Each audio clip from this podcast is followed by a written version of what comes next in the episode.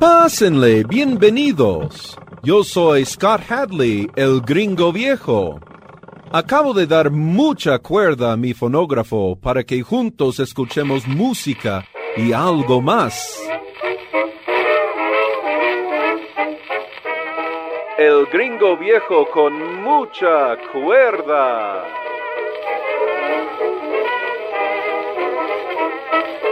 Hoy vamos a estrenar en estas cápsulas las interpretaciones de Coleman Hawkins, otra leyenda del jazz.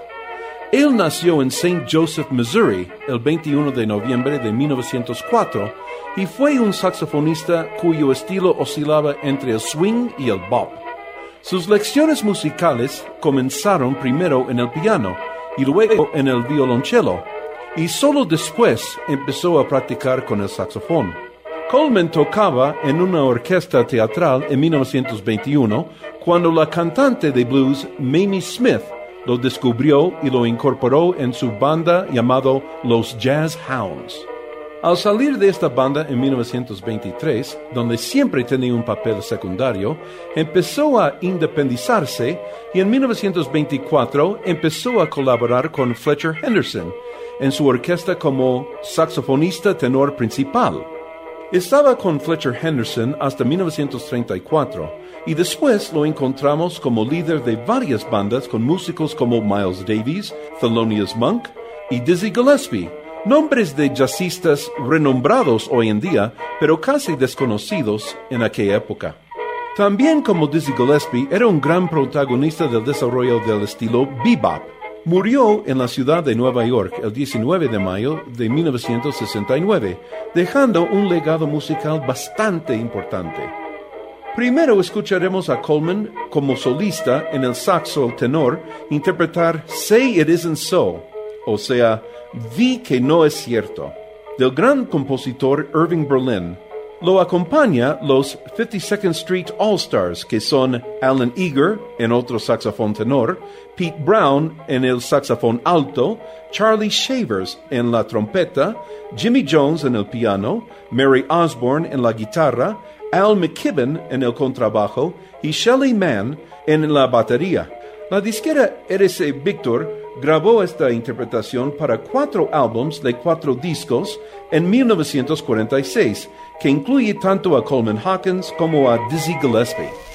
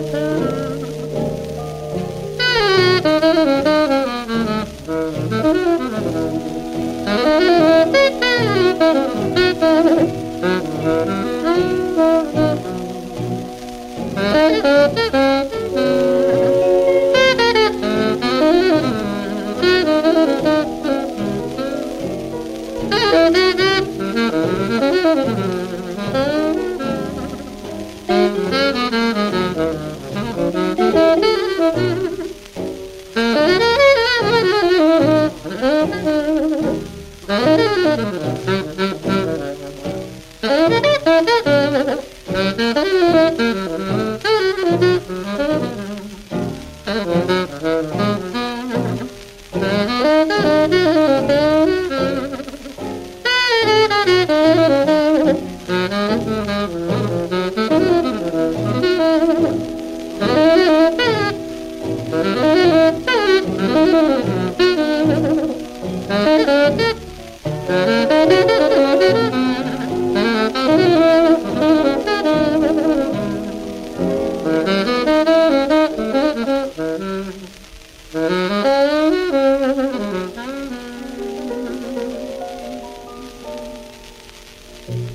En el otro lado del mismo disco y con los mismos intérpretes escucharemos Spotlight, una melodía movida que hace la referencia a la luz de un proyector que se enfoca en el intérprete principal sobre el escenario.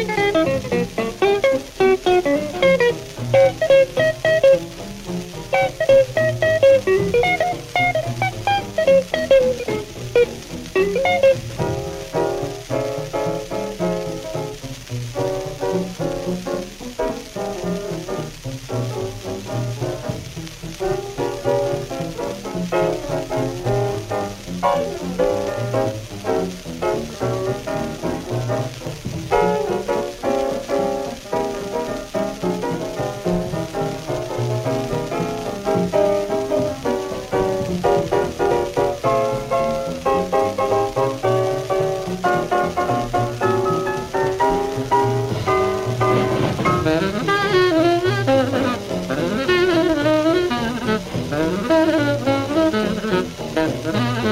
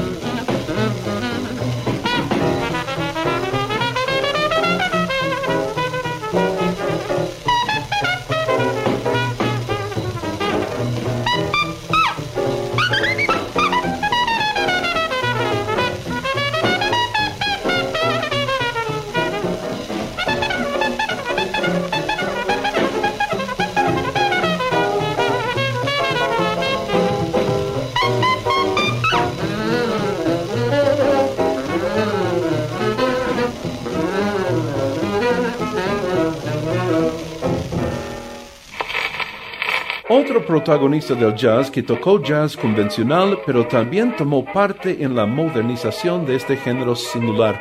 Para cualquier pregunta, sugerencia o comentario, escríbanme al correo electrónico gringoviejoradio.yahoo.com.mx o al teléfono 229-5534. Recuerden que si tienen discos de 78 revoluciones que quieren escuchar en estas cápsulas, dejen sus datos en el teléfono o en el correo electrónico que acabo de mencionar. Yo me pongo en contacto con ustedes. Por ahora se despide de ustedes este gringo viejo con mucha cuerda. Hasta la próxima.